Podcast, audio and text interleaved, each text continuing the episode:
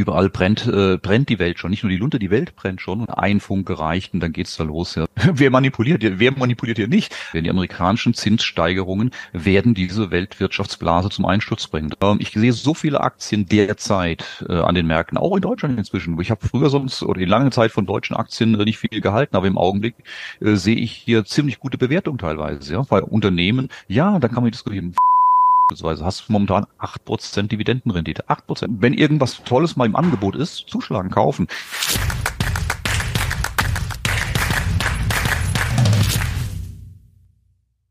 Servus Leute und herzlich willkommen in einem brandneuen Video auf meinem Kanal. Mein Name ist Mario Lochner und ich bin heute zurück mit einem spektakulären Gast. Er ist bekannt geworden als Mr. DAX. Er ist mehrfacher Bestsellerautor, Chef von Cashkurs und hat mehrere eigene Fonds. Herzlich willkommen. Dirk Müller. Hallo Mario, grüße dich. Dirk, wenn wir sprechen, ist meistens was los. So wie ich dich kenne, bist du wahrscheinlich gerade so richtig bereit für die Jahresendrallye, oder? ist nicht immer was los, hör mal. War das in den letzten, ich mit 30 Jahren der Börse, war das jemals anders? Ich kann mich selten erinnern, dass wir Zeiten haben, wo wir gesagt haben, Mensch, langweilig, passiert ja gar nichts. Also irgendwas war doch immer. Und der gute Makler hat immer zwei Seiten, wie es so schön heißt. Ne? Nein, tatsächlich, Jahresendrallye, gutes Thema. Ja, man wartet natürlich saisongemäß da drauf, ne? Saisonalität könnte ja bald losgehen.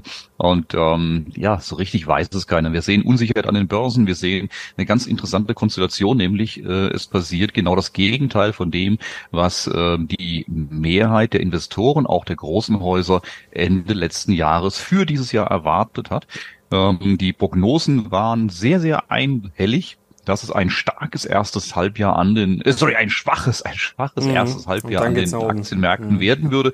Mit der Begründung, dass äh, die Unternehmensergebnisse schwach reinkommen und die Zinserhöhungen so viel Druck ausüben. Dann aber im zweiten Halbjahr die Notenbank die Zinsen senken wird, weil die Rezession kommt und dann äh, wird es ein starkes zweites Halbjahr werden. Das ist genau umgekehrt passiert. Bisher haben wir ein sehr starkes erstes Halbjahr. Die Unternehmensergebnisse kamen äh, besser als erwartet. Die amerikanische Wirtschaft trotz der Zinserhöhungen hält sich stabiler, als man das gedacht hat. Und äh, ja, jetzt kommt die Erkenntnis, dass das noch viel länger, noch viel höher mit den Zinsen geht und bleibt, als man das erwartet hat. Und jetzt kommt erstmal ein bisschen wieder Druck auf die Aktie. Natürlich dazu die ganze Nahostsituation. Erst was die Ukraine, jetzt ist Israel. Wer weiß, was es in drei Monaten ist. Äh, es wird immer wieder eine neue Sau durchs Dorf getrieben, im wahrsten Sinne des Wortes. Und ähm, es passiert hier also wirklich äh, geostrategisch auch sehr, sehr viel. Aber die Börsen haben sich interessanterweise von den Themen, von den geostrategischen Themen sehr, sehr unbeeindruckt gezeigt in den letzten Jahren, Monaten. Ukraine, äh, wir standen hier hier mehrmals und wahrscheinlich immer noch äh, an der Rand, am Rande eines möglichen dritten Weltkrieges. Und die Aktien waren davon völlig unbeeindruckt. Also das Einzige, was immer wirklich zählt, sind die Zinsen. Und ich glaube, auf die müssen wir schauen, äh, auch in Bezug auf ein Jahresendrallye. Dirk, jetzt wirkst du ja fast entspannt, aber zum letzten Mal, als wir gesprochen haben, war äh, Bankenkrise. Das ist jetzt auch irgendwie wieder ja, verschwunden. Zumindest äh, in der Öffentlichkeit machen sich jetzt viele nicht mehr so Sorgen drum. Da warst du damals abgesichert. Du hast ja auch ein Nvidia im Fonds, in deinem Defensiven. Hm? Trotzdem vom DAX auf ein Jahr gesehen äh, outperformed worden um rund 23 Prozentpunkte. Also da warst du ganz schön abgesichert, oder? Du, wir, sind das, wir haben ja zwei Bereiche. Wir haben einmal den offensiven Fonds und wir haben den defensiven mhm. Fonds. Der defensive Fonds, das ist eine Aufgabe ist es nun mal abgesichert zu sein. Ne? Und das wird immer so sein. Also wenn die Märkte steil nach oben gehen, werden die uns outperformen. Das ist so. Und wenn die Märkte steil nach unten gehen, werden wir outperformen. Das ist so. Und das war in der Vergangenheit auch schon so. Ähm, ich erinnere dran, 2018 äh, hatten wir äh, die Auszeichnung als bester deutscher Fonds mit internationaler Ausrichtung, weil wir eben äh, das Geld der Leute in, der, in dieser Phase safe gehalten haben. Und 2020 äh, haben wir den Crash an den Märkten unbeeindruckt überstanden, haben nichts verloren, aber die Aufwärtsbewegung verpasst. Also äh, das ist, äh, dieser Fonds ist nun mal für die Absicherung auch gedacht und äh, das ist das, was er tut. Ähm, wir haben allerdings, was wir seit geraumer Zeit machen, ist etwas, äh, dass wir uns ganz automatisch an die Märkte anpassen. Also ähm, mhm. wenn die Börse mich eines gelehrt hat, dann die Demut. Niemand weiß wirklich, was als nächstes kommt. Und äh, ich selbst hatte, und das ist ein Fehler, den hatte ich definitiv für mich äh, angekreidet, ähm, im 2020, nachdem der Crash äh, stattgefunden hat und es dann so steil nach oben geht. Ähm, in dieser Phase hatte ich sehr, sehr viel Anlegergelder dazu gewonnen. Das, wir hatten etwa 600 Millionen äh, Euro under Management innerhalb von kürzester Zeit. Und meine größte Sorge war, äh, dieses Geld der Leute ins Risiko zu geben, da ähm, dem das einer zu großen Gefahr auszusetzen in einer Phase, in der die Welt äh, am Abgrund stand, in der äh, die ganze Welt abgeschlossen war, Lockdown, äh, eine Situation, die wir noch nie in der Wirtschaftsgeschichte erlebt haben, mit unvorstellbaren Konsequenzen, unahnbaren Konsequenzen für Wirtschaft, Banken, das Finanzsystem und einer solchen Situation ähm, man möge es mir nachsehen, aber ich hatte absolut nicht den Mut, das Geld der Anleger in dieser Phase einem Risiko auszusetzen und haben deshalb abgesichert. Die Konsequenz war, der Markt schießt nach oben. Wie gesagt, Börsen haben ihr Eigenleben. Das kann dann, kannst du mit Logik begründen, so viel du willst. Sie haben nun mal ihr Eigenleben und wir waren nicht dabei. Und äh, das muss ich mir ankreiden lassen. Und deswegen haben wir daraus auch die Konsequenz gezogen, zu sagen, ich muss weg für mich von äh, meinem Bias, von meinem, boah, oh, das sieht aber saugefährlich aus, zu, wenn der Markt hochgeht, musst du eben auch dabei sein und zwar zumindest in einem gewissen Teil. Deswegen, ähm, wir haben das jetzt auf ein System äh, umgestellt, das ähm, sich, ich sag mal, opportunistisch an den Markt anpasst. Es ist vollkommen egal, was meine Meinung gerade dazu ist. Äh, ich kann das immer verargumentieren, warum ich jetzt dies oder jenes meine, aber am Ende müssen wir das machen, was der Markt tut und das halt ein bisschen opportunistisch an den Markt anpassen. Nach wie vor je nachdem, wie die Situation ist, mit mehr oder weniger Absicherungsquote, aber ein bisschen opportunistischer am Markt. Ja, und das ähm, funktioniert eigentlich ganz gut. Aber, jetzt muss ich nochmal nachhaken, seit einem Jahr steht ja trotzdem Minus, obwohl du ja eigentlich knalle Aktien hast. Mhm. Also die Aktienauswahl, das sagen auch immer alle, die sich dann auch mal, ja, unter uns, weißt du wahrscheinlich auch, die sich dann über den Fonds lustig machen, kritisieren, die sagen aber trotzdem sehr viele mal, der Dirk hat ja eigentlich richtig gute Aktien, Apple, Amazon, Nvidia, mhm. und dann steht da trotzdem Minus. Ähm, Tut das nicht immer weh, wenn man diese Aktien dann auch wenn es der Sinn des Fonds sein mag, aber dass man die nicht mal laufen lässt und wenn Nein, man wir, stehen, wir, stehen nicht im, wir stehen nicht im Minus, wir sind, wir haben, wir sind, wir sind leicht im Plus, also im Minus sind wir nicht, aber ganz so schlimm ist es jetzt auch nicht. Aber trotzdem ist jetzt auch nicht besonders besonders ähm, äh, erbaulich. Aber wie gesagt, äh, wir haben das umgestellt auf eine Anpassung und die Märkte waren sehr bewegt in den letzten Monaten. Äh, und du kannst es eben mit DAX vergleichen und mal gucken, was macht S&P, was macht Nasdaq.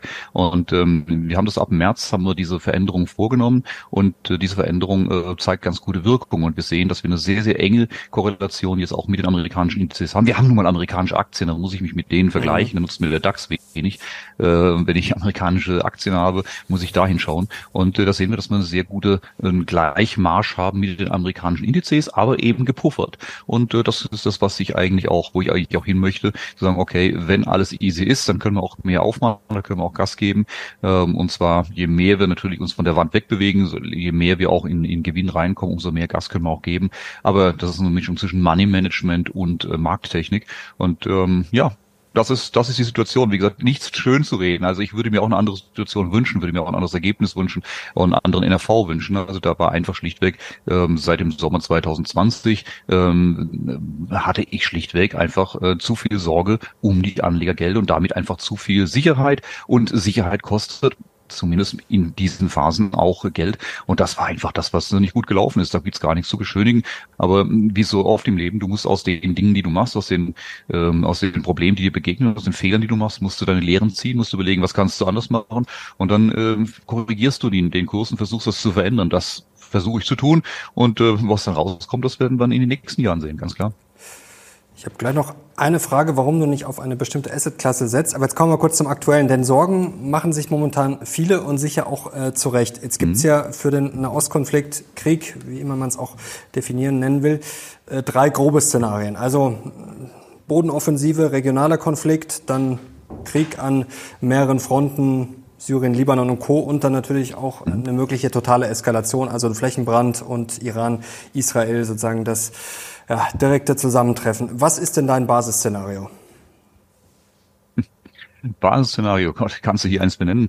Also es brennt an allen Ecken, das sehen wir. Wir sehen den Ukraine-Konflikt, du hast sie benannt. Wir sehen jetzt die Eskalation in Nahost, die hatten wir bis vor wenigen Wochen hatten wir die nicht auf dem Radar. Ja, da war, mhm. da war eine der Regionen, in denen sonst immer die Hölle los war, da war plötzlich Ruhe und äh, jetzt poppt äh, hier diese Nummer auf. Und wer weiß, äh, ob wir nicht in zwei Monaten äh, über Taiwan reden. Ne? Kein Mensch weiß, was da als nächstes passiert. Und ähm, im Moment ist alles in, in Aufruhr. Und wenn viel Aufruhr ist, dann sehen auch viele ihre Opportunitäten da sind viele die Möglichkeit, jetzt äh, an dieser oder jenen Stelle Gas zu geben. Vielleicht äh, für die Chinesen interessant, jetzt mal nach Taiwan zu schauen, wo die Amerikaner in Israel und in der Ukraine beschäftigt sind. Wenn ich jetzt, wann dann? Ähm, was macht der Iran? Äh, sieht, der Isra sieht Israel jetzt die Möglichkeit, ähm, sich des Iran-Problems zu entledigen, was die Atom Bewaffnung angeht und so weiter und so weiter. Also jetzt äh, gibt's hier, die Karten werden in vielen Stellen neu gemischt und wir sehen auch, dass die ähm, meine Staaten haben ja immer äh, keine, keine Freunde, sondern immer nur Interessen und wir sehen auch, wie schnell die schwanken. Wir sehen, wie die Saudis ähm, lange Zeit die Vasallen der USA sich plötzlich ähm, China annäherten, sich jetzt plötzlich, äh, kurz, die standen kurz davor, mit Israel einen Friedensvertrag zu schließen, jetzt plötzlich wieder doch nicht mehr, jetzt telefonieren die näher mit dem Iran. Also du weißt nie, wer da jetzt gerade auf welcher Seite steht. Die Türkei, was machen die? Ähm, orientieren die sich als Muslimbrüder der Erdogan äh, an den, an den, an der Hamas? An den Palästinensern oder äh, spielt er ein anderes Spiel? Was, wie läuft es mit den Russen? Du, äh, es kann dir momentan wirklich keiner sauber sagen, was hier als nächstes passiert. Die Situation spitzt sich zu. Wir werden mit hoher Wahrscheinlichkeit eine Eskalation der Gewalt sehen, ähm, was äh, dramatisch ist und äh, was eigentlich mhm. in diese Welt eigentlich gar nicht mehr reingehört. Aber äh, verhindern können wir es nicht. Ähm, was heißt das für die Märkte? Kommt drauf an. Äh, also eine Eskalation, ganz kurze an. Zwischenfrage, eine Eskalation hm. kann ja gerade nicht mal ansatzweise eingepreist sein, oder? Oh, ich, ich, wie gesagt, denk dann an 2020, äh, totaler Lockdown und die Märkte gehen steil. Ja, aber es ging ja auch erst runter. Es ging ja auch erst runter. Naja, aber danach, aber danach war es ja noch, war die Situation ja noch nicht besser. Ja, im, Im März 2020 äh, hatten wir ja, da ging es ja mit den Lockdowns ja gerade erst los. Ne? Also die, da, mhm. da war ja noch nicht, dass die, dass, dass irgendein Impfstoff auf dem Markt wäre oder sonst was. Das heißt, da war nichts eingepreist. Als die Ukraine äh, äh, sich entwickelte, da wurde auch nichts eingepreist. Also die Frage, was ist eingepreist, was brauche ich? Die große Gefahr für die Wirtschaft ist natürlich klar steigende Ölpreise. Passiert was rund um den Iran, gehen die Ölpreise nochmal steil Richtung äh, 100, 150. Dann würde es die Inflation anheizen und das würde wieder die Zinsen hochtreiben. Das wäre ein Problem für die Börsen. Nochmal, alles, was die Börsen momentan in den letzten Jahren angeht, geht es immer nur um die Zinsen. Die Frage ist also, was haben die Dinge, die passieren, für eine Auswirkung auf vor allem die amerikanischen Zinsen? That's all. Und ähm, viele hoffen darauf, das ist eigentlich ein ganz spannender Gedanke, dass die Amerikaner ja demnächst mal irgendwann aufhören mit Zinsen anzuziehen, sondern die Zinsen eher fallen lassen und dass dann ja die Aktien ganz äh, toll durch die Decke gehen, weil dann die Zinsen ja runterkommen, wäre ja super. Aber ähm, wie hat einer so schön gesagt, ich glaube bei JP Morgan war es, until something breaks. Also die amerikanische Notenbank wird die Zinsen so lange hochziehen, bis sie ihr Ziel erreicht hat, nämlich die Inflation wieder runterzukriegen. Und das wird nur dann passieren, wenn in der Wirtschaft was bricht. Äh, Im Moment sind die Aktien stabil und stark, weil die US-Wirtschaft stärker ist, als man das äh, erwarten müsste. Das hängt an den Ausgabenprogrammen der Regierung und äh, an den, an den Helikoptergeld während Corona und vielen mhm. anderen Dingen mehr. Aber äh, an irgendeinem Punkt, wir sehen die massiven Zinserhöhungen im, äh, im Mortgage-Markt, also in, in, in den äh, Hypotheken Hypothekenanleihen oder Hypothekenkrediten. Wir sehen es bei den Kreditkartenzinsen mit über 21 Prozent. Das wird mit äh, Perspektive was für die amerikanischen Konsumverhältnisse tun. Es wird sie unter Druck setzen und entsprechend die Wirtschaft an irgendeinem Punkt zum Kippen bringen, das dann zum Break bringen. Und dann werden eben genau das passieren. Dann werden erst die schlechten Unternehmensdaten kommen, die Gewinnwarnungen kommen, weil die Konsumenten wegbrechen, weil dies oder jenes passiert. Das heißt, die Notenbank wird erst dann die Zinsen senken, wenn in der Wirtschaft was verrutscht ist. Und das wiederum wird dann eben zu den Gewinnwarnungen und mit zu schwachen Aktienkursen führen. Das ist das, was wir 2000 gesehen haben, also Ende der 90er, Anfang 2000. Mhm. Äh, die Aktienmärkte brachen nicht ein, als äh, die amerikanische Notenbank die Zinsen angehoben angehoben hat, sondern als sie angefangen hat, sie zu senken. Und das gleiche war 2006, 7, 8 der Fall. Die haben seit 2005, 6, 7 die Zinsen massiv angehoben. Hat die Märkte erst nicht interessiert. Erst mit dem Senken der US-Zinsen kamen die Märkte massiv unter Druck. Und ich befürchte, dass wir diesmal eine ähnliche Situation sehen. Ähm, aber das ist meine Meinung. Wie stellen wir uns mit Fonds drauf ein? Ja, opportunistisch. Geht's hoch, werden wir auch uns dem anschließen und werden genauso, wenn es runtergeht, die äh, Sicherung wieder reinziehen. Also äh, du kannst eine Meinung haben, aber ich sag mal, in diesem manipulierten Casino, in dem wir uns hier bewegen, ähm, ich habe aufgehört, äh, meine Meinung unbedingt äh, in Kurs umsetzen zu müssen. Wer manipuliert da aus deiner Sicht? wer manipuliert hier, wer manipuliert hier nicht? Also jeder, der die Möglichkeit hat, tut's ja. Ne? Ob das jetzt Robin, ob das jetzt äh, Robin Hood Traders sind, wenn sie die Möglichkeit haben, sich zusammenzuschließen, dann manipulieren sie mit Freude und Begeisterung. Ähm, ich, ich sag mal, es gibt große Vermögensverwalter auf dieser Welt, die Billionen Dollar verwalten und ähm, wenn die sagen, um 16.40 Uhr steigen die Kurse, dann steigen die um 16.40 Uhr, weil sie um 16.40 Uhr mit einem Bruchteil ihres verwalteten Vermögens äh, kaufen. Und dann wissen die aber auch schon um 16.20 Uhr, dass es um 16.40 Uhr steigt und viele Dinge mehr. Also ähm, guck dir, guck dir deine eigenen Börsenberichte durch und dann frag nochmal, wer hier nicht manipuliert. Also jeder, der die Möglichkeit hat, tut's. Die Aufsichtsbehörden ähm, haben da wenig mit zu tun. Äh, Short Selling ist gerade wieder ein Thema in den USA. Ähm, da gibt's gerade spannende Urteile, die da passieren, äh, was ja nichts anderes ist, als äh, nicht vorhandene Aktien in Umlauf zu bringen. Äh, das ist ja auch äh, eine Form des Betruges, wenn man so möchte. Also äh, das Casino ist schon äh, ja sehr, sehr spannend. Also was ist jetzt das, worauf du guckst? Es sind die Zinsen, aber gibt's so eine rote ja. Alarmleuchte? Also du hast gerade von der möglichen Zinssenkung, die dann irgendwann kommt. Also wenn ich das richtig mhm. verstehe, die ziehen quasi so lange an, ja, bis was bricht mhm. und dann merkt man irgendwann, okay, jetzt war es zu viel und jetzt kommt dann quasi die Panikzinssenkung. Mhm. Also wann wäre der Moment, wo du sagst, okay, Jetzt geht's dahin nach unten. Wann geht sozusagen die Alarmleuchte an? Das, das kann ja niemand vorher sagen. Also du wirst es, die werden, also du wirst es dann sehen, wenn Gewinnwarnung kommt, wenn die Märkte unter Druck kommen und es kann sehr schnell gehen. Denk an 1987, innerhalb von drei Tagen ging es um, um 25, 30 Prozent runter.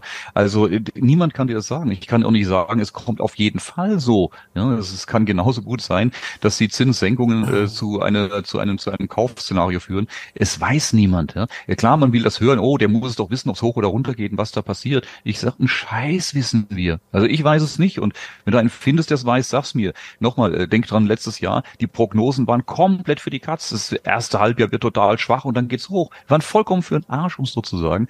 Und äh, deshalb äh, zu sagen, ja, ich weiß, wenn das und das passiert, dann kommt das und das. Ich habe eine Meinung, ja, habe ich dir vorhin erzählt, wie die aussieht, aber darauf wetten würde ich nicht, sondern da passe ich mich an das an, was der Markt macht, weil ich weiß es schlichtweg nicht und sonst auch niemand. Dirk, jetzt bist du auch schon lange ja, drin in der Geostrategie, in der Geopolitik. Mhm. Jetzt hat vor kurzem Jamie Dimon, CEO von JP Morgan, für Aufsehen gesorgt. Hat er schon öfter natürlich, auch mit Fehlprognosen. Letztes Jahr hat er von einem Hurricane gewarnt, der auf die Weltwirtschaft zukommt. Der kann natürlich noch kommen. Bislang mhm. sieht's noch okay mhm. aus. Jetzt hat er davor gewarnt, ja, dass, äh, dass die gefährlichste Zeit für diese Welt, für die Welt seit Dekaden sei. Würdest du ihm da zustimmen? Jetzt hast du auch schon sehr viel Erfahrung. Seit ja, dem würde ich zustimmen. dem, dem würde ich zustimmen. Ich, ich bleibe, ich bleibe auch bei meiner Aussage der letzten Jahre, äh, dass wir ähm, vor der größten Krise ähm, dieses Jahrhunderts stehen, äh, auch gerade was die Wirtschaft angeht. Ähm, ich habe das ausführlich in den letzten Jahren wieder dargelegt, warum ich der Meinung bin, dass das passiert. Und das, was wir im Moment beobachten, entspricht dem. Ne? Wenn man sich die extremen Verschuldungen anschaut, äh, ähm, wie sollen, wie sollen denn äh, irgendwer mit dieser hohen Verschuldung bei diesen Zinsen, die wir jetzt sehen, klarkommen? Und meine Aussage war immer, äh, das wird so lange gehen, bis äh, die amerikanischen Zinsen angehoben werden. Die amerikanischen Zinssteigerungen werden diese Weltwirtschaftsblase Börse zum Einsturz bringen. Das, was wir gerade sehen. Ähm, das sind, wir wir haben es Anfang des Jahres gesehen, bei einigen amerikanischen Banken, mittelständische Banken oder äh, ja, die, die da schon gekippt sind, die aufgekauft wurden. Aber die Probleme, die daraus, die da entstanden sind, die sind ja nicht weg. Ne? Das, die wurden ja nur wieder irgendwo verschoben. Äh, und äh, unter den Deckel gehalten, diese Probleme. Das gleiche gilt äh, für das chinesische Immobiliensystem. Ähm, hier eine Horrormeldung jagt die nächste. Nun, das sind aber auch Dinge, die sich, ähm, das sind riesig schwere Tanker, die bewegen sich nicht innerhalb von wenigen Wochen, sondern eben über Jahre. Und deswegen ist das ein Prozess, wo man sagt, ah, das müsste doch längst, das müsste doch, nee, muss es nicht. Das zieht sich eine ziemliche Weile, aber until something breaks.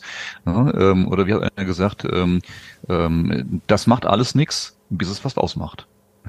Also irgendwann kommt der Punkt, wo plötzlich das Ding kippt und jeder sich sagt, ja, war ja klar, musste irgendwann kommen. Ne? Aber bis dahin, du weißt nicht, wann das ist und du kannst, auch wenn du einen Platten am Auto hast, äh, ist scheiße, aber du kannst nochmal 100 Kilometer mitfahren.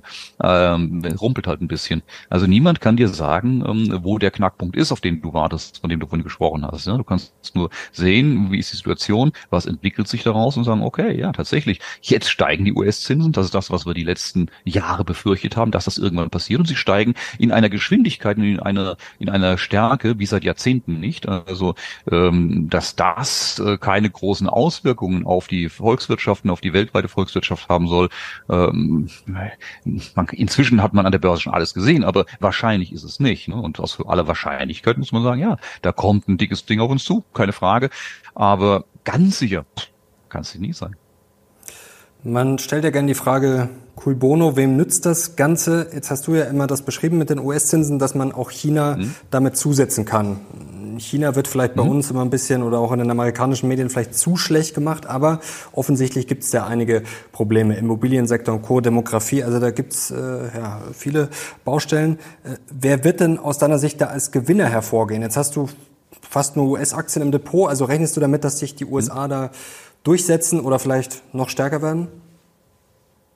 Naja, also erstmal schauen wir doch mal, ähm, die Amerikaner werden natürlich alles tun, um bestmöglich für sich selbst durch diese Nummer durchzukommen. Das ist ja das, was wir die letzten Jahre auch beobachten können. Guck dir die deutsche Wirtschaft an. Wir sind die einzigen, die schon in der massiven Rezession sind.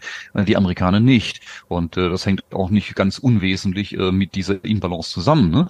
Äh, wenn wir hier siebenfachen Ölpre äh, Gaspreis in den letzten, äh, im letzten Jahr bezahlt haben, ähm, äh, wo haben wir das Gas gekauft? Bei den Amerikanern. Ja? Wir haben, wir haben den Russen, vom Russen kein Gas mehr haben wollen, haben sagt, nein, aus Solidarität mit der Ukraine äh, für die westlichen Werte, wir nehmen von den bösen Russen kein Gas mehr.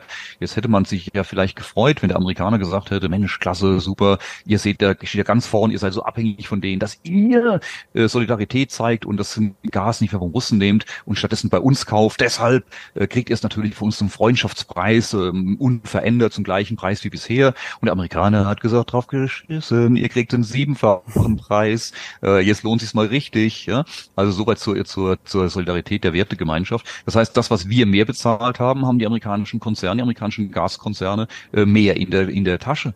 Ganz einfach, rechte Tasche, linke Tasche ne, und äh, viele andere Dinge mehr. Die Rüstungsexporte, die Rüst, also wenn man sich auf die amerikanischen Auftragsbücher schaut, ein ganz wesentlicher Teil geht da in Rüstung. Ja, also ich würde mal sagen, Aber der die Gaspreis Amerikaner machen ist ja, das ist ja ein Markt, den, äh, der Gaspreis ist ja ein Markt, den haben ja andere auch ja, bezahlt. Sicher, natürlich. Ja, ja, klar. nee, die haben, die haben alle siebenfachen Preis bezahlt, klar. Nee, haben sie nicht mehr. Nur wir haben das bezahlt. Das ist tatsächlich so, wir haben das bezahlt. Weil die anderen haben es nämlich vom Russen gekauft oder woanders gekauft. Aber wir nicht. Wir haben es dann eben aus Flüssiggas aus den USA gekauft. Da haben die anderen das gar nicht mehr bekommen, was, äh, was wir zusammen gehamstert haben. Das Aber das ist ein anderes wird Thema. natürlich äh, russisches Gas natürlich Deswegen, gern, oder Öl unter anderem Etikett gekauft. Ja, das äh, äh ist natürlich die Frage. Wie, wie schätzt du das alles ein, was gerade bei die uns Amerikaner passiert? Kaufen, hm? Ja. Die Amerikaner kaufen weiter Uran aus, aus, aus, aus, aus Russland, als gäbe es keinen Morgen mehr. Äh, und wir kaufen kein Öl mehr vom Russen. Dafür kaufen wir es dann von den Indern. Und der Inder hat plötzlich riesen Ölimporte aus Russland äh, und leitet es an uns weiter. Aber wir kaufen es ja nicht mehr vom bösen Russen, wir kaufen es jetzt ja vom lieben Inder. Also es ist einfach lächerlich und das sind Dinge, die wir, die wir auch selbst äh, vorantreiben. Ja, also deswegen, Amerika sieht schon zu, dass sie halbwegs gut durch diese Nummer durchkommen. Und ähm, ja, für Deutschland sieht es eben ein bisschen, bisschen trauriger aus. Das hast du gerade wir gesagt. Ich glaube, da schauen einige zu, die jetzt sagen, ich persönlich würde es vielleicht anders machen. Wie schätzt du das denn gerade ein? Also es ist ja gerade in Deutschland, ähm, ja, was soll man sagen, viel im Umbruch, viel Unzufriedenheit. Man sieht es an den Wahlergebnissen mhm. schon an den Umfragen. Ähm, wie schätzt du das ein und hast du auch schon mal drüber nachgedacht, vielleicht, dass es in einem anderen Land ja nicht so lächerlich zugeht, wie du es gerade gesagt hast? Na gut, was ist, lächerlich ist immer die Frage, ähm, was hat denn welche, ähm, warum wird was getan? Keiner tut ja irgendwas aus, aus kompletter Dummheit, sondern in der Politik muss man davon ausgehen, dass das, was passiert, auch genauso gewollt war. Äh, ganz selten passiert da mal ein Fehler. In der Regel ist genau überlegt, warum man dies oder jenes tut. Wenn uns eine Entscheidung schwachsinnig vorkommt, dann liegt das oftmals daran, dass wir das falsche Ziel unterstellen von dem, der die Entscheidung trifft. das mag sein, aber vielleicht äh, ist das Ziel ja durchaus in Deckung mit dem, was die Entscheidung auch äh, am Ende bewirkt. Also ist die Frage, was passiert denn hier gerade? Ne? Und wir haben zum einen sehen wir beispielsweise dass sich die amerikanische Geostrategie massiv von Deutschland wegentwickelt. Deutschland war bis 1989 der Frontstaat gegen die Sowjetunion, ähm, wurde aufgepäppelt. Das deutsche Wirtschaftswunder nach 1945 war ja nicht, weil wir die geilsten sind oder äh, weil die Amerikaner uns plötzlich so lieb gewonnen haben und uns deshalb so gepampert haben, äh, nach dem allem, was wir angestellt hatten, sondern weil sie uns geostrategisch genau an der Stelle brauchten. Sie haben äh, unsere Wirtschaft unterstützt, sie haben unsere Konzerne äh, den Rücken freigehalten. Es gab für jeden amerikanischen Konzern gab es auch entsprechend ein deutsches Pendant, das wenig Probleme mit der amerikanischen Konkurrenz bekommen hatte.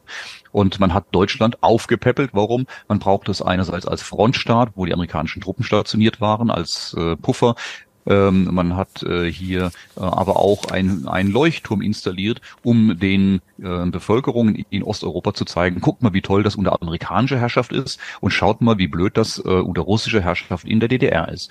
So, also das war mit ein Grund, äh, Deutschland so extrem nach vorne zu ziehen. Wir waren der entscheidende Partner für die äh, Amerikaner gegen die Sowjetunion. So, mit 1989 ist dieses Thema erledigt gewesen.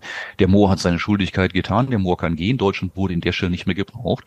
Und diese Position ist jetzt nach Osten gerutscht. Und das ist auch nicht mal die Ukraine, das ist Polen. Polen ist der neue äh, große Partner für die USA in Europa, der künftige Frontstaat gegen Russland. Selbst wenn es die Ukraine nicht mehr geben sollte, Polen wird der entscheidende Schlüsselstaat sein. Und wir sehen, dass die amerikanische Liebe, das amerikanische Geld, die amerikanische Unterstützung, die amerikanischen Truppenkontingente, das geht jetzt alles nach Polen. So, und äh, Deutschland braucht keiner mehr in dem Sinne. Also die, die früher ein großes Interesse daran hatten, dass Deutschland groß und mächtig ist und, und, und, und gut dasteht, die sagen, brauchen wir nicht mehr. Es reicht vollkommen, wenn Deutschland auf dem Niveau wie Frankreich, Spanien oder irgendein anderer ist. Und das Geld, was wir da reingesteckt haben, das brauchen wir jetzt woanders. Das brauchen wir jetzt in Polen, das brauchen wir jetzt in den neuen Frontstaaten. Und genau das, was wir tun. Wir überweisen Milliarden darüber. Ähm, die Polen fordern schon 1,3 Billionen Reparaturzahlungen, ähm, äh, Reparationen, Reparationen äh, für den Zweiten Weltkrieg, wollen jetzt die Amerikaner um Hilfe bitten, das durchzusetzen. Naja, kurzum, ähm, es hat jenseits von Deutschland keinen Interesse Interesse daran, dass Deutschland weiter so stark und stabil ist, wie es in der Vergangenheit war, sondern kann sich ein durchaus niedrigeres Niveau der deutschen Wirtschaft durchaus vorstellen. Ähm, also da diese Schatulle räumt man immer mit eher aus, als sie wieder zu füllen. Das ist ein wesentlicher Aspekt. Und zum anderen äh, muss man die Frage stellen, was wollen wir denn international in der westlichen Welt? Was erwarten wir denn überhaupt äh, von den Bevölkerungen? Ähm, die Geschichte mehr Wohlstand für alle ist ja durch, Ludwig Erhard mal. Ne? Also kein Mensch würde mir sagen, mehr Wohlstand für alle. Heute heißt es weniger Wohlstand. Bitte konsumiere nicht so viel wegen dem Klima, wegen dem Umweltschutz, ähm, wegen der Planet kann sich das nicht leisten. CO2, äh, flieg weniger, iss weniger, kauf weniger Autos und so weiter und so weiter ja, wie schaffe ich denn das? Wie geht denn das? Indem ich Leute darum bitte, es zu tun, das kann ich tun, aber das wird nicht viel bringen. Die schnellste Möglichkeit, die Leute vom Konsum abzuhalten, ist ihnen die Möglichkeit zu nehmen, zu konsumieren. Wer nichts auf dem Konto hat, der kann auch nicht konsumieren. Also im Sinne des Klimaschutzes ist eine, ist eine Wohlstandsreduktion durchaus von Vorteil. Also ähm, sind die Entscheidungen, dass wir jetzt ähm, ganz, ganz viel neue Heizungen brauchen, dass wir jetzt unbedingt äh, Milliarden ausgeben müssen für noch mehr Dämmung und dies und jenes, was alles auf den Wohlstand drückt, ähm, dass das natürlich äh, durchaus auch hilfreich ist, den Konsum mit anderen Dingen zu reduzieren. Aber mal frech gefragt, warum machst du das mit? Freiwillig. Das mache ich mit. ja, äh, du hast es ja gerade gesagt, äh, in Deutschland hohe Steuern, teure Dämmung und so weiter und so fort. Wo sollte ich denn hingehen? Was soll ich denn tun, deiner, deiner Meinung nach? Weiß ich nicht. Ich wollte nur mal wissen, ob du da nicht unzufrieden bist, ob man da nicht einfach mal äh, drüber nachdenkt. Äh, ja, weil es ist ja nicht, was du gerade beschrieben hast, ist ja nicht zwingend überall auf der Welt so. Unzufrieden ist erstmal ist erstmal relativ. Ich bin ein extrem zufriedener Mensch und alles, was ich habe, ist, äh, was ich brauche, habe ich. Ich brauche zu essen, ich brauche zu trinken und ich brauche warm im Winter und das habe ich egal, was da draußen passiert. Und der ganze Rest ist mir vollkommen egal, was das angeht. Materielle Dinge sind für mich längst vollkommen äh, nebensächlich geworden, nicht weil ich zu viel habe, sondern weil es mir nicht wichtig ist. Ich hänge nicht mehr dran. Mir ist vollkommen egal, welches Auto ich fahre oder ob ich eins fahre. Das sind Dinge, von denen mein Lebensglück überhaupt nicht abhängt. Und von daher ist es also ähm, macht es Freude, macht es Interesse, auf diese Sachen zu schauen sie sich zu, anzuschauen, sie zu beobachten, sie zu beschreiben. Ähm, aber äh, mein Lebensglück hängt nicht davon ab, ob die Politik dies oder jenes entscheidet. Die haben schon viel Macht über meine materiellen Dinge. Ich gebe ihnen aber ganz sicher keine Macht über meine über meine Zufriedenheit oder meine meine Freude am Leben oder mein mein inneres Glück. Äh, das entscheide ich ganz alleine und da spielt überhaupt gar keine Rolle, was da draußen irgendwer entscheidet oder tut. Das ist mal das eine. Und äh, ins Ausland zu gehen, natürlich hat jeder schon mal darüber nachgedacht, oder viele denken darüber nach, kann ich das, mache ich das, will ich das. Ähm, ich habe in der Vergangenheit darüber nachgedacht, heute ist überhaupt kein Thema mehr, aber in der Vergangenheit öfter mal darüber nachgedacht und die Ergebnisse damals waren jedes Mal, nein, ich will hier nicht weg. Ich fühle mich hier sauwohl. Ich habe hier meine Freunde, ich habe meine Netzwerke, äh, ich bin hier aufgewachsen. Äh, was soll ich woanders auf der Welt? Selbst wenn es eine Krise kommt, äh, hier weiß ich, wo ich nachts um zwei kenne ich Dutzende Türen, an die ich klopfen kann, wo mir geholfen, aufgetan und geholfen wird. Mach das mal in Dubai, mach das mal irgendwo in Amerika oder sonst wo. Da kannst du nur flach auf dem Rasen liegen, klopfen, damit der erste Schuss über dich hinweggeht. Ähm, ich weiß nicht, ob ich das haben werde. In der Krise, wenn du irgendwo im Ausland bist, bist du der Letzte, der was zu fressen kriegt. Das machen die erstmal erstmal unter sich klar und der, du bist überall der Ausländer, du bist ja überall der Fremde äh, und, äh, die, und äh, bis du dann mal Hilfe kriegst, äh, das dauert. Also äh, ich glaube, man ist gerade in schwierigen Situationen zu Hause ganz gut aufgehoben. Äh, in Dubai, viele gehen nach, dorthin, weil sie dann sagen, oh, in Deutschland halte ich das nicht mehr aus, ich gehe nach Dubai. Wenn ich mir dann so anschaue, wie da die Gesetze sind, was man alles nicht darf oder besser nicht tun sollte, ja, also dann weiß ich nicht, ob es in Deutschland wirklich so unfrei ist, äh, wenn ich mit meiner Frau nicht mehr Händchen halten darf oder andere Dinge tun darf, ohne ins Gefängnis zu gehen. Ich weiß nicht, ob das, ob das mein Ziel ist, wo ich hin will. Äh, und so geht's in viele Länder, wo du reinschaust, du tauschst ein Problem gegen ein anderes. Aber am Ende ist vollkommen egal, wo du bist. Entweder hast du das Glück und Zufriedenheit in dir selbst drin äh, und dann ist es vollkommen egal, wo du bist. Ja, oder du hast diese Zufriedenheit, dieses Glück in dir nicht, dann spielt es auch keine Rolle, wo du bist, du wirst nirgends glücklich werden. Sehr gut, Dirk. Ein tolles Statement. Du bleibst uns erhalten. Da sind wir froh. Jetzt würde mich noch interessieren, die US-Wirtschaft, wir haben vorhin schon darüber gesprochen, die ist ja bärenstark. Also da gab es ja so viele Prognosen. Letztes Jahr hieß es schon, ja, in Corona, mhm. während Corona wurde viel gespart, den Verbrauchern geht das Geld aus äh, mhm. wegen der Inflation. Jetzt überrascht immer wieder der US-Konsument, gerade wieder frische Zahlen. Konsum besser als erwartet. Das lesen wir jetzt eigentlich schon seit Monaten. Jetzt ist auch die Industrieproduktion hat noch angezogen, so stark wie äh, zuletzt, glaube ich, Ende 2018. Ähm, und viele sagen, es ist dieses Mal nicht alles anders. Und vor jedem. Crash, vor jedem Absprung, wie auch immer, sah das eigentlich ganz gut aus. Kannst du diese Erfahrung teilen? Vor kurzem hat Jens Erhardt das auch wieder gesagt, ja, das sah früher eigentlich auch immer relativ lange gut aus mhm. und das dicke Ende kommt dann halt irgendwann. War das früher auch so? Absolut. Absolut, das ist das ist ein, ein, ein gelernter Prozess. Das, das ist ja nicht schleichen, das was ich vorhin sagte, until something breaks. Ne? Das ist alles mhm. stabil bis zu dem Moment, wo es plötzlich nicht mehr stabil ist und dann geht schnell. Ähm, und du wirst, ich meine, du bist lang genug im Geschäft. Äh, guck dir die Wirtschaftszahlen an. Du guckst, kannst dir jeden Monat findest du so und so viele Zahlen, die richtig scheiße aussehen. Und du findest so und so viele Zahlen, die total positiv überraschen. Und das findest du das ganze Jahr über. Und jetzt kommt nur die Frage, wo schaust, wo schaut man gerade hin? Ne? Da sind die, die Jobzahlen in den USA total stabil und klasse. Wenn man ein bisschen hinter die Kulissen schaut, aber ein bisschen an der Tapete kratzt, äh, dann sieht man, äh, dass da, äh, ja, wie diese Statistiken wieder entstanden sind, was da wirklich Masse ist, dass äh, die normalen Fulltime-Jobs brutal zurückgehen und dafür äh, mhm. Mehrfach-Jobs äh, zunehmen. Das heißt, die Leute haben nicht ihre, ihre tollen Jobs, sondern sie müssen ganz viele Jobs, kleine Jobs annehmen, äh, um überhaupt die Runden zu kommen. Aber es sieht dann in der Statistik total klasse aus ne? und so viele Dinge mehr. Also deswegen, äh, auf die Zahlen gebe ich immer nur bedingt was. Es ist sehr, sehr viel Arbeit und Mühe, sich jede Zahl anzuschauen. Wo kommt die her? Wie wird die erhoben? Was ist dann da wirklich Masse? Ähm, ganz oft mache ich das, aber irgendwann hast du einfach die, die Schnauze voll und sagst, nennt mir eure Zahlen, ich glaube es euch sowieso nur noch bedingt. Äh, kann sein, kann stimmen, kann nicht, muss nicht stimmen. Äh, es ist mir zu müßig, es jedes Mal zu analysieren. Ähm, wie gesagt, ich gucke mir Dinge an, versuche sie einzuordnen. Ansonsten passe ich mich opportunistisch an die Märkte an und mehr kannst du momentan noch nicht machen. Sorry. Gott schütze den König. Gesundheit.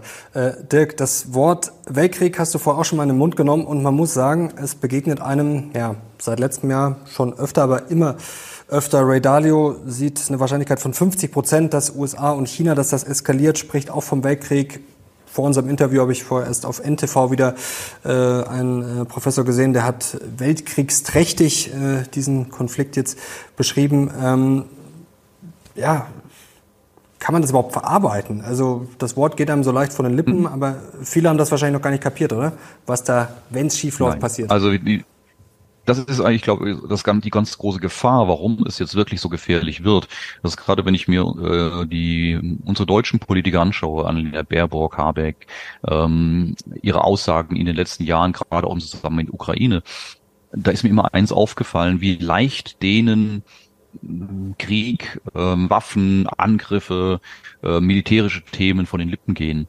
Und ähm, ich glaube, das wäre unter einem Hans-Dietrich Genscher nie möglich gewesen, unter einem Helmut Kohl nie möglich gewesen. Nicht, weil das so kluge Köpfe waren, gerade Genscher mit Sicherheit war schon, aber weil diese Männer noch den Krieg erlebt haben. Die wissen noch, was Krieg bedeutet. Mhm. Äh, entweder waren sie live dabei und haben diesen Horror selbst erlebt, oder sie haben die unmittelbare Nachkriegszeit erlebt und äh, wissen, was Krieg bedeutet und haben gesagt, egal was passiert, nie wieder das Krieg geben. Ich gehe jeden Kompromiss an. Ich werde alles tun, um irgendwo Krieg zu verhindern. Das war die deutsche Politik nach dem Zweiten Weltkrieg, viele, viele Jahrzehnte, weil diese Leute noch wussten, was Krieg ist. Und heute haben wir eine Generation von Politikern, die keine Ahnung hat, was Krieg ist. Die kennen es aus dem Fernsehen, die kennen das von, von, von irgendwelchen äh, Grafiken, die haben nie verbranntes Menschenfleisch gerochen, die haben nie im Keller gesessen und, äh, und, und, und gezittert, bis die Bomben fallen, die haben nie äh, gewusst, ob sie morgen noch was zu fressen haben oder nicht. Und äh, deshalb sind die mit Krieg viel, viel leichtfertiger, weil sie es als Computerspiel sehen und äh, die Menschen sind irgendwie nur, ja, äh, die einen werden eben äh, eliminiert ja, oder ausgelöscht oder ähm, ja, was sagte, was sagte Joe Biden heute, glaube ich, als es um Israel ging, äh, als die Frage war, ob diese, ob dieses Krankenhaus äh, von der ein oder an, äh, von den Israelis oder von der Hamas-Rakete mhm. getroffen wurde. Ich glaube, es war das andere Team. Fuck, es geht hier nicht um ein verdammtes Fußballspiel. Das andere Team. Es geht hier um einen Wahnsinn, wo Menschen, wo Kinder, wo Babys zerfetzt werden und er spricht, es war das andere Team. Und das meine ich. Es ist dieses, wir sind wieder viel, viel, wir sind zu lange vom Krieg weg den wir selbst mhm. erlebt haben. Ähm, und das macht uns leichtsinnig damit. Das macht uns, ach ja, dann machen wir halt Krieg. Dann gibt's halt einen Weltkrieg. Was soll's denn? Wir haben vergessen, was es bedeutet. Und ähm, das ist die größte Gefahr, die wir derzeit haben. Deshalb, ähm, ja, es ist richtig, dass wir in einer ganz gefährlichen Situation sind und die kommt vor allem daher, weil da oben in der Spitze Leute sitzen, äh, die zu leichtsinnig werden und äh, das wieder als eine Option sehen. Und jetzt, Ines, du sagst es richtig, überall brennt, äh, brennt die Welt schon. Nicht nur die Lunte, die Welt brennt schon. Und wir haben hier faktisch fast schon einen, einen Weltkrieg. Ne? Wir haben der Nahosten, äh, den Ostkonflikt jetzt, äh, die Amerikaner haben die Flugzeugträger entsandt. Ähm, äh, ein Funk gereicht und dann geht's da los. Ja, wir haben wir haben der Ukraine im Zentrum Europas ja, und möglicherweise noch Asien. Hast du da einen Weltkrieg? Ähm, aber ja, ist wieder mal weit weg von den USA. Ne? Was würdest du den Leuten, jetzt sind das natürlich ernste Themen, da fällt es ja noch mal ein bisschen schwer, über Aktien und Geld und Co. zu reden, aber was würdest du den Leuten zu Hause mitgeben? Gold und Co. Was gehört für deine Begriffe äh, ins Depot und wer ja, werden dann aus deiner Sicht langfristig, wenn man jetzt vielleicht mal über die nächsten Wochen und Monate hinausblickt, wer werden Gewinner und Verlierer sein, auch wenn man vielleicht mal auf Branchen und Regionen schaut? Also ich würde, ich würde Folgendes dringend empfehlen und äh, das ist zweigeteilt. Zum einen geht es um die, um die wirtschaftlichen Themen, das was du ansprichst, mhm. können wir gerne voranstellen. Äh, niemand kann dir wirklich sagen, wo die Reise hingeht, was jetzt äh, als nächstes passiert und äh, und wo wahrscheinlich was direkt jetzt profitiert oder nicht. Und Rüstungsaktien fasse ich nicht an. Never ever. Ich will keine Freude empfinden müssen, wenn irgendwo eine Bombe fällt, weil meine Aktien steigen. Äh, das ist etwas, mit dem will ich kein Geld verdienen. Aber das muss jeder für sich entscheiden. Ähm, ich denke, man ist gut beraten, auch in, auch und gerade in Krisenzeiten, ähm, die üblichen Gedanken nicht über Bord zu werfen, sondern genau die dann zu verfolgen. Wenn ich mir jetzt Aktien anschaue, ähm, ich sehe so viele Aktien derzeit äh, an den Märkten, auch in Deutschland inzwischen. Ich habe früher sonst oder in lange Zeit von deutschen Aktien äh, nicht viel gehalten, aber im Augenblick äh, sehe ich hier ziemlich gute Bewertungen teilweise. Ja, bei Unternehmen, ja, da kann man diskutieren. Volkswagen beispielsweise, hast du momentan acht Prozent Dividendenrendite, acht Prozent. Kann man sagen, ja, aber Volkswagen und China und Volkswagen und dies und wer weiß. Ja, klar, kann man sagen, aber das konnte man in den letzten Jahrzehnten immer wieder sagen. Dieselskandal hier oder da oder jenes. Ja, und äh, Volkswagen ist immer noch da und zahlt acht Prozent Dividendenrendite. Ist nicht so verkehrt. BSF, ähm, ähnliche Größenordnung, ähnliche Richtung. Ähm, ja, natürlich gibt es da Probleme, wenn die Weltwirtschaft unter Druck kommt, können diese Unternehmen sich nochmal halbieren. Klar können die das. Aber ich denke, man sollte immer gucken, was ist denn momentan wie bewertet? Und wenn ich etwas zu einem vernünftigen Preis bekomme, dann kann ich mir das sukzessive mal ins Depot kaufen. Das heißt nicht jetzt all in zu gehen und VW oder sonst irgendwas zu kaufen, ja, oder eine Pfizer mit fünf Prozent Dividendenrendite, ja, sondern, ähm, aber das sind Bewertungen, die haben wir ja lange nicht gesehen. Ne? Das sind Bewertungen von Unternehmen, auch was, ähm, was Free Cashflow Renditen angeht, äh, gerade von starken US-Konzernen. Auch eine Google ist inzwischen gar nicht mal so teuer, wenn man sich die, die Free Cashflow Renditen anschaut. Ähm, also es gibt durchaus, und das wird Ihnen natürlich, wenn es nochmal weiter unter Druck kommt, noch mehr die Möglichkeit geben, stabile, starke Unternehmen, die es auch nach jeder Krise, und klar, wenn die Welt untergeht, geht sie unter, aber dann ist vollkommen egal, was ich investiert war, aber die man jetzt auch in, in krisenhaften Situationen sukzessive sich mal ins Depot legen kann. Jeden Monat ein bisschen was, nicht alles auf einmal, immer wieder ein bisschen, wenn es wieder was im Angebot gibt, irgendwas besonders unter Druck kommt und was stark ist, äh, sich das langsam reinzuholen und äh, dann einfach mal abzuwarten, was die nächsten Jahre passiert, weil wie hat äh, Mark Twain gesagt, äh, ich bin ein alter Mann und habe viele schreckliche Dinge durchlebt.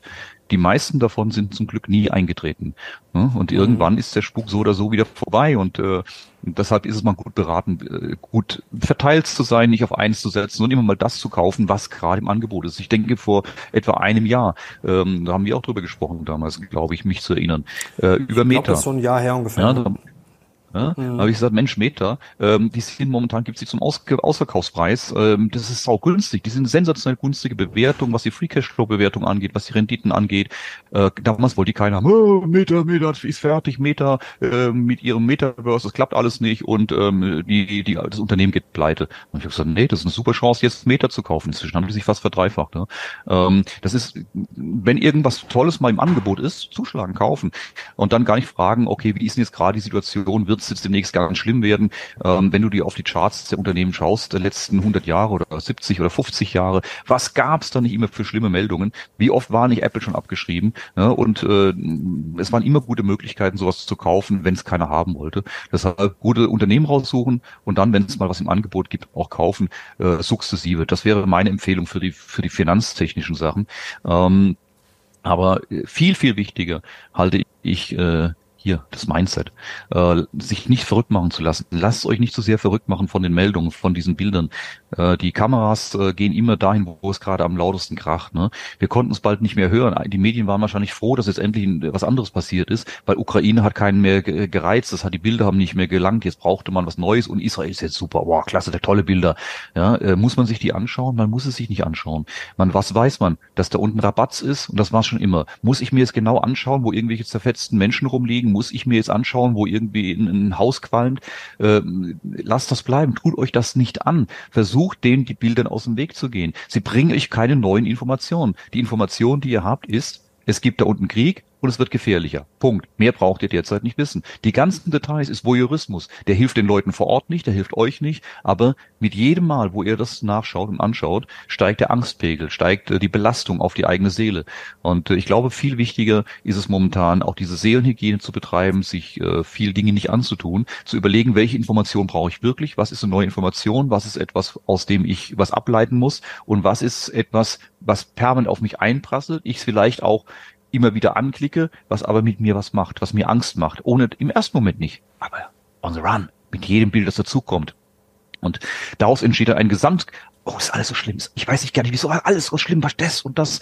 Weil die Maße der Bilder uns langsam in eine solche Angst Psychose reinbringt. Und deshalb sollte man sehen, dass man ähm, für sich ganz, ganz hart dran arbeitet, gerade in diesen Zeiten, ähm, ein vernünftiges Mindset zu entwickeln äh, und sich von den verrückten Dingen außenrum nicht kaputt machen zu lassen. Und das, was ich vorhin ganz eingangs gesagt habe, ähm, ich habe das für mich so weit geschafft, dass ich sage, mir ist das, was um mich rum passiert ist, es ist mir nicht, dass es mir egal wäre. Ich versuche, die Welt zu verändern, zu verbessern, wo ich kann, sonst würde ich das Gespräch ja auch nicht führen, um so auf, mhm. so auf Sachen hinzuweisen und meine ganzen Dinge nicht tun aber ich lasse mich davon nicht anfassen. Ich, mein Seelenglück, mein Inneres hängt nicht davon ab, von dem, was außenrum passiert. Ich werde das nicht ändern können.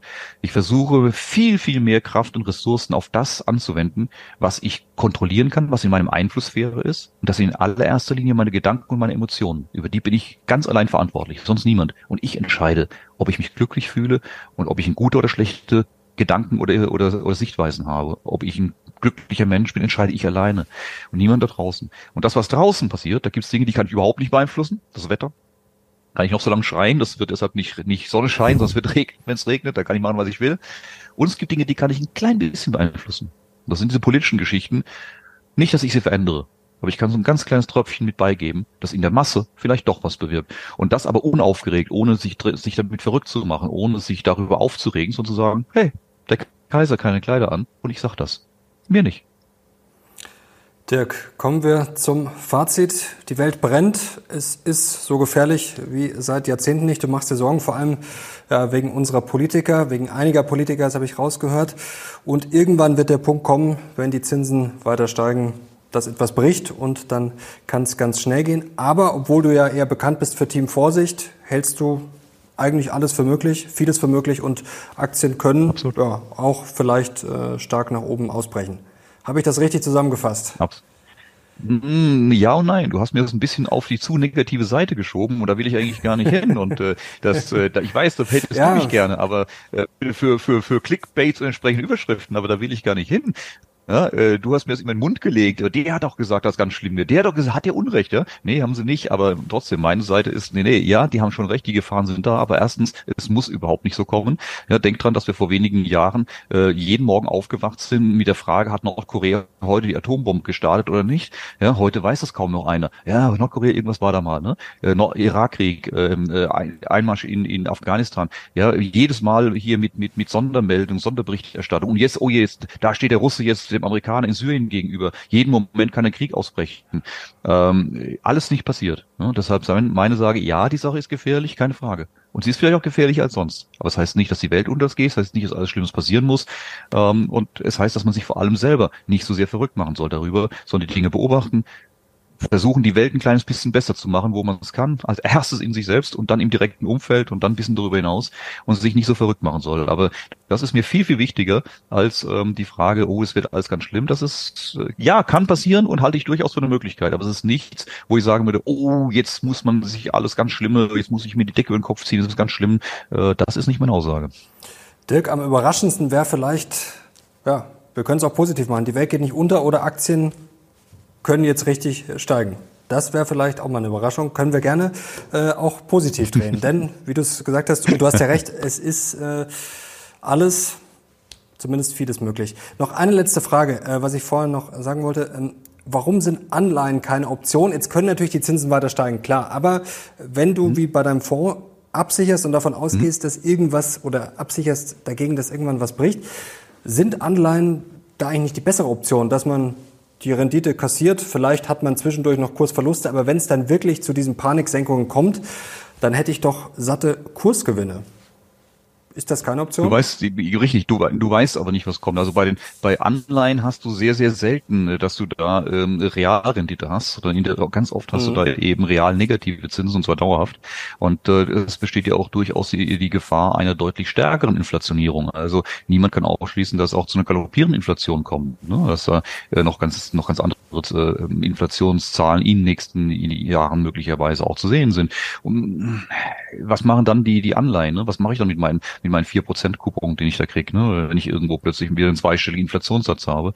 Ähm, deswegen Anleihen, man kann sie vielleicht kurzfristig mit reinnehmen, also ob das jetzt für ein paar Monate ist, äh, kann das Sinn machen. Ja, Tagesgeld gibt's ja auch schon wieder Zinsen drauf, ähm, aber langfristige Anleihen in einer so unsicheren Welt wäre mir Anleihe schlichtweg zu ähm, unflexibel in der in ihrer in seiner eigenen Anpassung. Äh, bei Aktien, die passen sich an eine starke Inflation eher nochmal an, ähm, gerade wenn sie vielleicht dann noch dann ihre die die hohen Preise äh, umsetzen können, wie es Versorger oder Pharmaunternehmen oftmals können. Ähm, aber bei Anleihen hast du das eben selten. Dirk, sehr gut. Dann haben wir das auch noch geklärt. Herzlichen Dank dir, auch für deine motivierenden Worte heute. Ich danke dir, Mario. Alles Gute. Danke euch fürs Zuschauen. Ich hoffe, euch hat's gefallen. Daumen hoch und natürlich Kanal abonnieren, um nichts mehr zu verpassen. Danke Dirk, danke euch. Wir sind jetzt raus. Bis zum nächsten Mal. Ciao.